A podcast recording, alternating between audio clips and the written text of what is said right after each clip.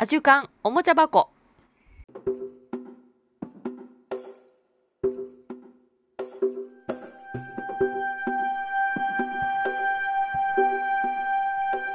こんにちは、こんばんは、おはようございます。お元気ですか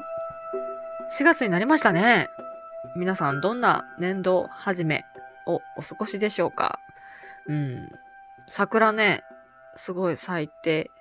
うんと、今日かな？昨日の夜とかすごくこちらでは雨が降りましたけども、桜はどうなっているのやら、ちょっと今日まだあの桜が見えるところを通っていないのでわかんないんですけども、結構散ったのかしらね。うん。桜吹雪っていいですよね。なんか、雨の時はあれですけども、晴れてる時なんかはこの風に乗ってね、あの、チラチラチラチラと、あの、桜の花びらが舞ってる姿なんかとっても、なんか素敵だなっていう風に感じますけれども、うん。皆さんがお住まいのところはどうですか？桜はいっぱい咲いているのか、これからなのか。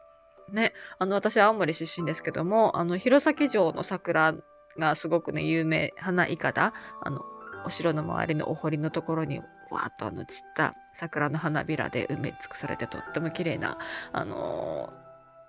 風景が広がるんですけども、そこなんかもね、あの、私が住んでた頃は、本当にゴールデンウィークぐらいが、うんと、ベストだ。ちょうど満開になるぐらいだったのが、どんどん、あの、地球温暖化の影響ですかね。どんどんどんどん早くなって、今年なんかは4月の半ば頃にはもう満開みたいなことをなんか聞きましたけども、聞きましたっていうか、ツイッターか何かで見ましたけれども、すごいですね。めっちゃ早いなと思いながら、全然あのゴールデンウィークに予定されてた方なんか、ゴールデンウィーク行ったらもう葉桜じゃないですかね。まあ桜の種類によってはね、いろんな種類の桜があの植えてあるので、少しずつずれてもしかしたら残ってる桜もあるのかもしれないですけれども、それでもね、結構もう遅い方なんじゃないかなっていう感じがしてます。ね、そう考えたら観光業界も結構ね、コロナ明けであの回復してきてほしい時期だけれども、ゴールデンウィークにはもう桜が終わってると目玉がね、あの、ちょっとずれるってことで結構大変なのかなっていうふうに想像したりなんかしてますが、はい。そんなこんなな、うん、今日この頃ですが、今日ですね、実はあの私、あの別なあの番組の番組にあのゲスト出演させていただきまして、まあ本当に雑談をさせていただいたみたいな感じだったんですけども、その中で、あの、あのそれがね、またいつちょっとオンエオンエアになるのか、リリースされるのかわからないので、ちょっとあのあれなんですけども、またね、あのそちらの方があのリリースされましたら、ツイッターなどであのご報告しようと思いますけれども、その時にね、あの今日お話ししてた中で、なんかそのオーストラリアで英語を勉強したんですよって、あの、高校に入る前に、うんと、英語学校に通って5ヶ月ぐらいで、うんと、高校編入できるぐらいまで。そう、あの、日本では私全然、あの、英語を学んでいかなかったので、もちろん中学校と高校1年、あの、普通にやりましたけれども、それ以外では英会話スクールに通うだのも何にもしないで、本当に何にも学んでない状態で行ったので、本当にハローぐらいな感じのところから行って半年、半年しないで5ヶ月で、うんと、IA 率のスコアが高校編入できるぐらいまでなったってことで、えーどんな、どんな風に勉強したんですか？みたいな、どんなことを英語学校でやるんですか？みたいなことを聞かれた時に、うん、すっかり忘れてるなと思い思って、何したかなって話しながら考えてたんですけども、うん、その時もお話ししたのは、やっぱりすごくね、たくさんたくさん聞いた記憶はあります。いっぱいいっぱい耳から慣れて、と同時に、やっぱりその日本語を使わずに、うん、いろんな、あの、いろんな国から来ていたので、高校とか、高校、そうね、あの、ジュハイスクール、ハイスクールって言ってもあの、だから、小学校以上がハイスクールになるので、あの、ジュニア、日本でいうとこの中学校と高校の7年生から12年生までの、だから中学校1年から高3までの年齢の子たちが同じクラスであの、編入のための、うんと、ファウンデーションコースに通ってたので、うんとですね、いろんな国の子たちがいるので、そうですね。だから、日本語が通じない子たちと仲良くして、たくさん、お互い喋れないけども、だからお互いにコミュニケーション取ろうと頑張る気持ちなのかなっていう感じがしましたけれども、だから、うん、すごい本当にね、聞く、聞くのはすごくやってディクテーションいっぱい聞いたのを聞き取れたのを書き出したりとかもやりましたし、歌もすごく聞いた気がしますね。それからあとは、えっと、英語学校じゃないや、英語学校行ってる時は本当にね、毎週2本ぐらいは映画を見てたと思う。あの、クラスの一環としても必ず、毎週火曜日かなんかが、あの、当時、シドニー、シドニーだったのかな？シドニー。まあ、どれ、どの地域でとか地域限定なのかもちょっとわかんないですけども、うん、と私がいたところでは毎週火曜日だかなんだかが、うんとうん、映画が半額になるとかそんな日があって、まあ、もともとそのコンセッションって言ってその学生はすごい安いんですけどもそれがさらに確か安くなる日があったんじゃないのかなっていうことでその毎週火曜日は必ず映画を見ててうん、あとクラスでも行ってて、みたいな感じで。だからすっごいね、全然意味わかんないし、全然わかんないんだけども、すごく見てました。で、最初の方は全然本当に、うんと、わかんない。アクションとかだったらなんとなくその、アクションだからわかるけども、あの、難しい、なんか本当に、ストーリーがわかんないと全然わかんないみたいな映画は本当にわかんないまま でしたけど、それがですね、うんと、本当に急にわかるようになって、聞き取れるように、そう、最初はその単語単語をちょっとずつ聞き取れるようになるところから、急に、あわかるっていう感じになりましたね。そうですね。テレビとかもだからすごい見てた。うんと、ニュースとかもすっごい見てましたけど、全然わかんないのをずっとずっと聞いてたけども、急にわかるようになるみたいな日が来たって感じですね。だから、ね難しいよね。だからとりあえず本当にもう100%英語びたりの生活をして、ほんで自分もコミュニケーション取ろうと頑張ればできるようになるよっていう感じなんですけど、うん。その、そうそう、その収録の時にそんな話もして、うんと、ただリ、そのリーディング、その読むと、読むのは本当に難しかったですね。難しくって、あの、あプリントね、1枚ぐらいとかだったら頑張れば読めるけども、その本、分厚い本を一冊丸々っていうのはすごく難しくて、ただ実際高校に通い出すと、その宿題とか課題みたいな感じで、このをあの週末に読んできて、その、あの、なんか、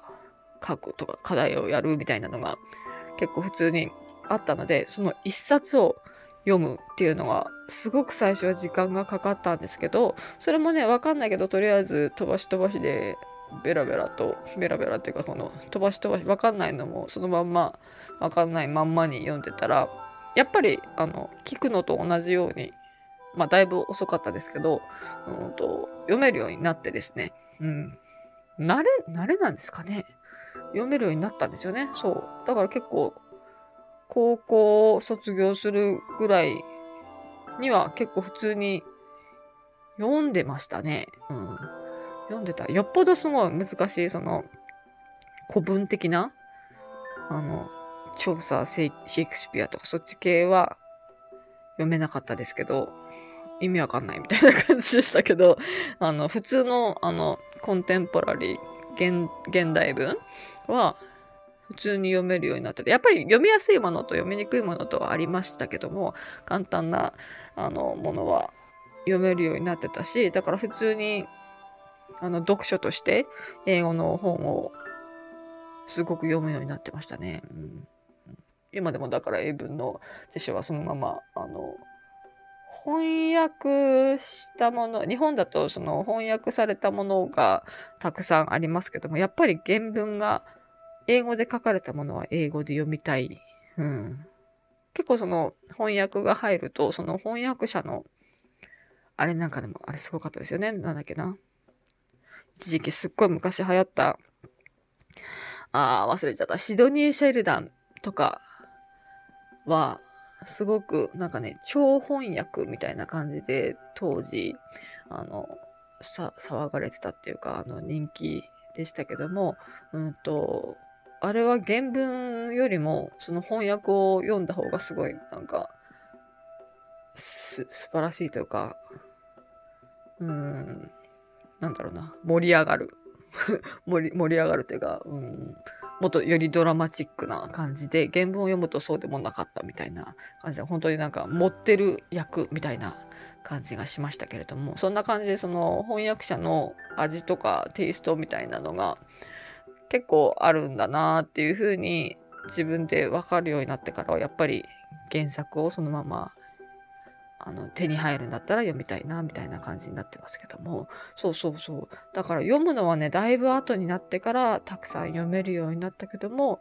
とりあえずそれもうんなんだろうねどうやって勉強したのって言われてもとりあえずたくさん触れてすごくうん読まなきゃいけなくて読んだ。それを続けてたら読めるようになった。って感じだったんですよね。うん。うん。よくね、その、どうやったら話せるようになるのとか、あの、いい英語の勉強方法はとかいうふうに聞かれたりもする、する時がありますけども、うん、私はやっぱり、うん、まあね、その現地に行って、本当に日本語に触れずに、あの、英語だったら英語圏に行って、365日24時間英語にまみれていれば、そしてあの喋れるようになりたい、コミュニケーション取りたいという気持ちがあれば、必ず喋れるようになるっていうふうに思うけども、ただね、その日本に住んでて、ペラペラになる方法はって言われたら、なかなか難しいよなっていうふうには思います。うん。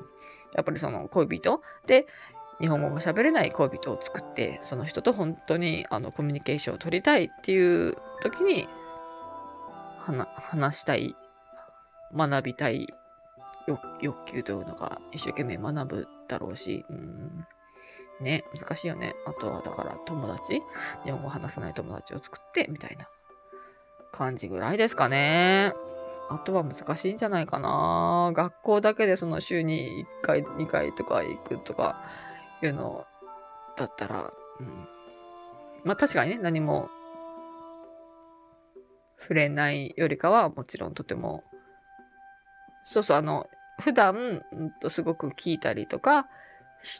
聞いたりとか読んだりしてて、それで週に1回、2回ぐらい、その自分の口からアウトプットするっていう、あの、時間として使うんだったら、とてもいいと思うけどもそこでしか英語に触れないんだったらそんなに上達は見込めないんじゃないかなっていうふうには感じます。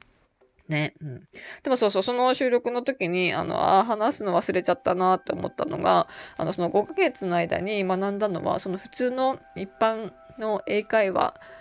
だけじゃなくって、その、要は、高校に編入するためのクラスにいたので、あの、普通の理科とか、社会とか、歴史とか、うん、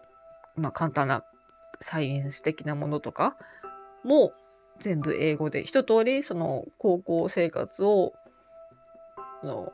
ある程度、その最初の部分だけは、基本の部分だけは英語で、あの、話せないと、というか、英語がわからないと、全くついていけないと思うので、その最初の触りは、その英語学校にいる時にもやりました。うん。だから、本当に基本的なところで言うと、1たす1は2とか。でも、そう。それから1、2引く1は1とか。それが実際の応用的な感じで、もっともっと位が大きなものとか、それから何分の何の言い方とか、うん、その小数点の話し方とか、割り算掛け算そういう基礎的なところも、そういえば全然知らないよねっていうのをそこで学んで初めて、うん、知ったし、あとはやっぱり、あ、これでもなんか話したことあるかもしれないですね。その基本的な子供でも知っているレベルの、うんと、オーストラリアの歴史とかは学びましたね。子供なら誰でも知ってるし、知っとかないといけない、うん、基礎的なところ？とか、物語とか、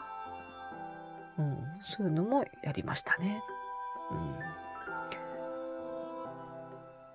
そんな感じかなまあでもそれだけ、それでとりあえず、あの、高校に入るためのスコアは取れたけども、本当にそこがミニマムっていう感じで、そこから実際に高校の、あの、授業に、もう、ついていくためにはもう本当に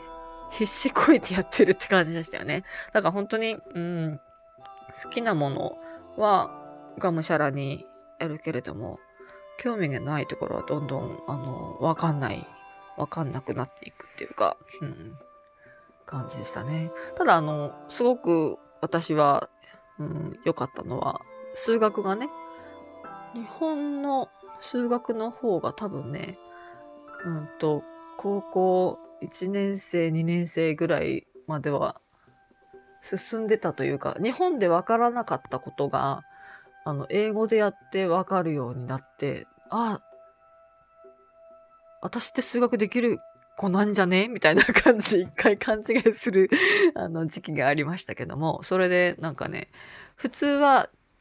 2ユニットって言って、単位が2個もらえるクラスが普通なんですけども、ちょっとできる子はその3ユニットとか4ユニットみたいなのに、を選択することができて、私は最初ね、うっと、高校 10, 10年生、高校1年生の時は、うんと、2ユニットまでしか、あの、ないんですけども、高校3、4年 ?3、4年ちゃうわ。2年、3年。うんとですね。と、当時の、今ちょっとわかんないですけども、当時の、うんと、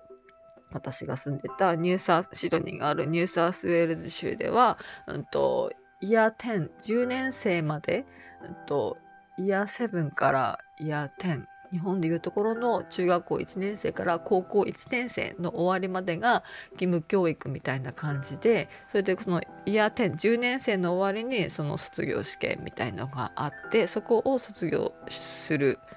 して、うんと、もう就職する子とかももいましたけども、大体の子はイヤー11と12、11年生、12年生をやって、まあ、11年生、12年生をやる子っていうのはみんなその先進学をするっていうふうに決めている子たちがほとんどで、だから大学に行くための、うんと、より、うん、もっと、うん、取るクラスも自分で選択をして取っていくみたいな感じのあのクラスというかうんと学年になるんですけども、まあ、そのタイミングで私は10年 ,11 10年生まで通った高校から、えー、と転校して日本人が1人もいない高校に11年生12年生を通った。それがシニアシニアうんシニアシニアシニアハイスクールハイスクールの中でもシニアになるみたいな、なんだろうな。とりあえずその、進学する子たちが基本的に11年生、12年生取るんですけども、そこで転校をして、うん、シニアはだから全然違う学校で過ごしたんですが、そのシニアの時は、その自分が得意なものとか学びたいことを全部選択してやるときに、うんと、数学だったら3ユニットとか4ユニット。私だったら、あの、なんだっけな、ビジュアルアートなんかも、うんと、それまでは2ユニットだったけれども、成績が優秀だと3ユニットとかが選べるようになって、そうそう、やりたいからって言って、好きだからって言って誰でも3ユニット、4ユニットを取れるわけではなくって、なんかね、あったんですよね。うん、あなたは 3, 3ユニット大丈夫、入れます、みたいな感じにならないと取れなかったので、私はその時ですごく英語を頑張って、3ユニット、4ユニットまで取ったのかちょっと覚えてないですけど、でもとりあえずその学校でやってた一番上のクラスまでは、あの、行けてたのかな、うん、そうそう。アートだけはすっごい頑張って、本当に、あの、なんだ、実技っていうかその自分の作品だけじゃなくって、その実際の、うんと、まあ、読み書きのレポートを提出したりする、あの、書く方も、うんと、テストが良くないとそこに入れなかったので、それすごい頑張って、あの、常に、あの、クラスの1、2番にはいたみたいな風に頑張ってましたね。うん。そう、そんな風にね、だから自分がやりたいことはすっごい、あの、情熱を持って全力注いで頑張ってたけど、それ以外がね、本当に適当っていうか、まあ単位だけ取れればいいかぐらいのレベルでやってたから、あの、わかんないのは本当に全然わかんないまま、そう、それで3ユニットの数学も最初取ってたんですけど、だんだん本当に全然勉強しなくなったので、全くついていけなくなって、途中でそれもね、3から2ユニットに下げて、あの、そう、成績がキープできなければどんどん落ちていくみたいな、そこにはついていけないから落としていくみたいな感じで、2ユニットに下げて、英語は、うんと普通の英語が私はついていけないから、現代文だけの2ユニットを最初から選んだのか。そうそう。それで、あとはね、フィジックス。物理だ。物理が、物理も、うんと、当時私が進みたい進路にその物理を勉強しなさいというふうに、あの、アドバイスを受けてたので、物理も取ったんですけども、もう全くパッパラパーのさっぱりちんぷんかんぷんだったので、あの、本当に途中でやめて、2ユニット分が足りなくなるから、ということで、photography と写真と、 general studies。general studies は、何でしょうね、社会みたいな。うん。ああ、この間検索したんだよな。あ、一般教養みたいなクラスでした。それもね、あんまり全然わかんなかったんですけど、とりあえずそこは、うんと、授業に出てて、まあテストもあったけどな。まあなんとかなってたんでしょうね、そこは。フォトグラフィーも楽しくて、フォトグラフィーと、あとミュージック。ミュージックやってたなでも11年生、12年生やったのかなああ、でもやってたんだろうな。やってたんだ。うんうん。ミュージックと、ミュージックは、だから、イヤー10、10年生で、一番最初に、あのー、高校に入っ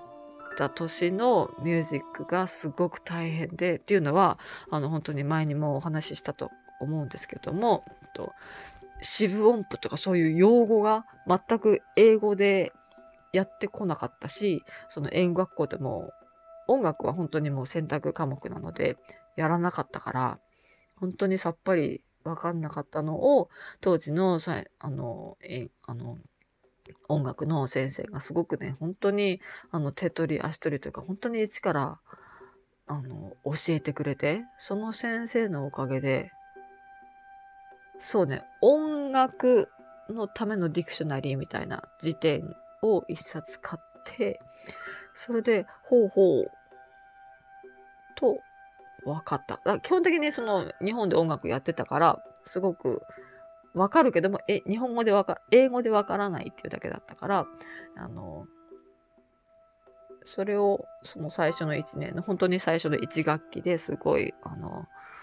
教わって、そこからはもう、全然普通にできるようになったんだよね。そう。だからその後は全然苦労しなかった。ビジュアルアートはもともと好きなので、もっと、全く全然、もちろん英語でもやってこなかったけれども、そこは全く苦労せずに、すぐに馴染んだかな。そうだね。やっぱり好きっていう、好きっていうもの、気持ちっていうか、好き、好きっていうパワーは、その言語を全く、あの、言語の壁を全く壁とも感じないみたいな、うん、その好きのパワーってすごいなっていうふうに今ね振り返ると思いますけどもね。だから嫌いなものとか苦手なものは好きじゃない別にみたいなものって本当に大変だった記憶があります。うん。だから好きだったら何でもできるよっていう感じですね。だからなんか苦手だな、なんでうまくいかないんだろうっていう時には、もしかしたら好きのパワーが足りないのかもしれん。それをどうすればいいんだろう。もっと本当に心から英語を勉強したいと思えば、何かを勉強したい、何かを知りたいと思えば、うん、苦もなく、まあ苦労はするか。苦労するけど多分それを、あの、やめようみたいな方向にはいかないんじゃないかなっていう感じが、しますね。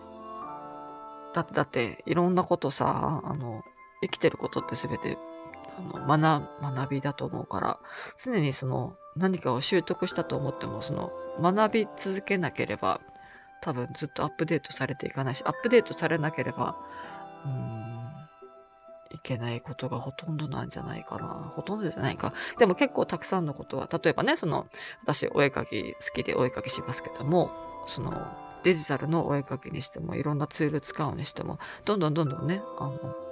の学び学んでいかなければ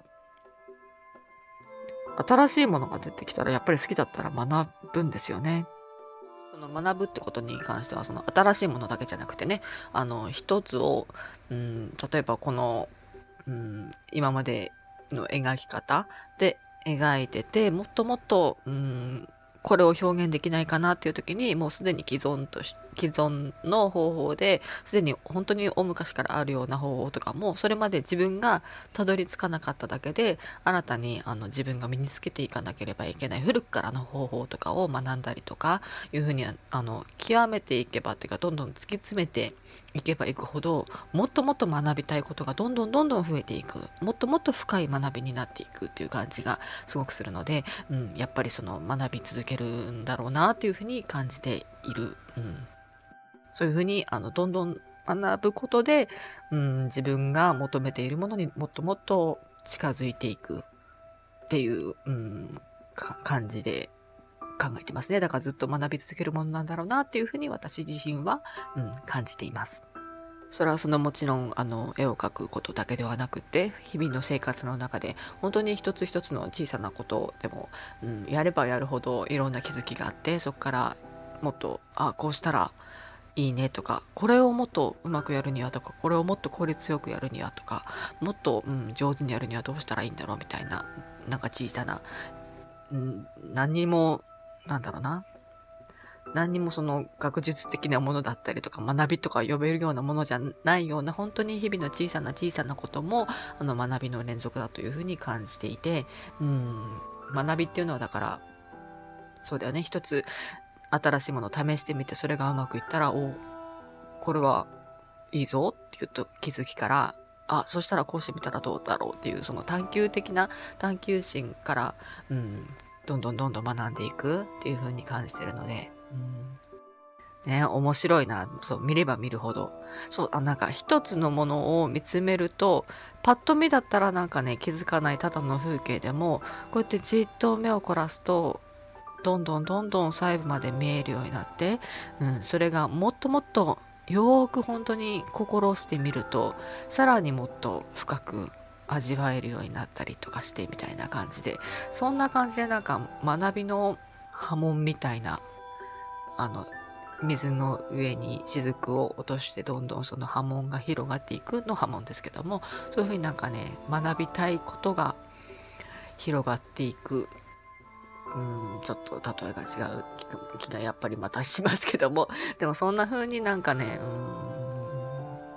広がっていく、見れば見るほど、知れば知るほど、もっともっと深くに、それまで見えなかったところに興味が湧いたり見えるようになったり感じるようになったりっていうところでどんどんどんどん学びの階層が深まっていくみたいな感じですかね。うん、だからなんだろうな例えば数年前に、あの、触れたけれども、全くさっぱり意味がわからないみたいな、意味がわからなすぎて興味が芽生えなかったような言葉なんかも、こととか本なんかもね、数年経って一つのことを学んでそこから、えっと、いくつか学びが深まったと後にまたそこに戻った時とかそのことを振り返ってみた時に、あこのことだったんだって言って、そこにもう一度その学び直してみると、これだこれだこれだみたいな感じでどんどんどんどんあの深くあの学べたりする。だから本当になんだろうな、一回、ね、私なんて本当に学校の学生時代に、あの、全く、なんだろう、自分のその、理解するというか自分の中で本当に落とし込めてしっかりと、あの、うん、理解できたことは本当に少なかったと思うんですよね。でもそれが今こうやって通ってきて、通り過ぎて本当に大人になって、まあ、おばちゃんになっていろんなことを経験した後に今息子たちのねあの学びにこうやって付き合ったりとかして一緒にこうなんどういうことだろうねとか言って一緒に考えたりする時に で突然私のその昔のな学びがもう急に私の学びに本当に私が吸収する学びに今本当に数十年の時を超えてなったりもする。だから息子たちが今分かんないのはしょうがないなっていうふうにもうすごく思ったりするしでもねこれね本当に大事だからちょっとね、うん、あの頭の片隅に置いとくといいかもね。そしたらあのいつかあの分かる時本当に来るよみたいな感じを思ったりすることもあるしあと学び方自体がね昔とはまた全然変わったりしてるから昔よりかは私たちの時代の本当に押し込め押し込め知識だけを、うん、なんとか意味も分かんないけど覚えろ覚えろ時代とは今変わってきてるからなんかね、うん、今学びたいなってこと本当にいっぱいありますね私。あれまた全然英語の方とずれてきちゃったんですけどもまあそんな感じでね学びは一生続くような、うん、風に感じてます。だから好きっていうパワーがあればその学ぶのがだるいみたいな感じにはならないんだろうなっていううん、やっぱりだから好きのパワーが、好きのパワーが、うん、あれば、どんどん進んでいけるっていう感じですかね。それが結局、うん、私が思う方法、うん、何かを習得するための方法というか近道っていうか、それが唯一の方法な感じがします。はい。というわけでまた長くなってきたので、この辺でね、終わります。ではでは、また、ね、4月から新しいことをあの学んだりとかね、その新しいこと何かスタートするにはとてもいい季節だと思うので、何かチャレンジするときには、この最初のね、学びたいって思った時のこの好きだ、やりたいっていうパワーを、この、この気持ちをね、忘れずに、何のために学びたいんだっけっていうのを、何のためにやりたいんだっけっていうのを忘れずに、うん、この心にね、熱いパワーを持っていくといいんじゃないかなというふうに思いますので。はい。ではそんな感じで今日は終わろうかな。はい、と思います。じゃあね、またね。バイバイ。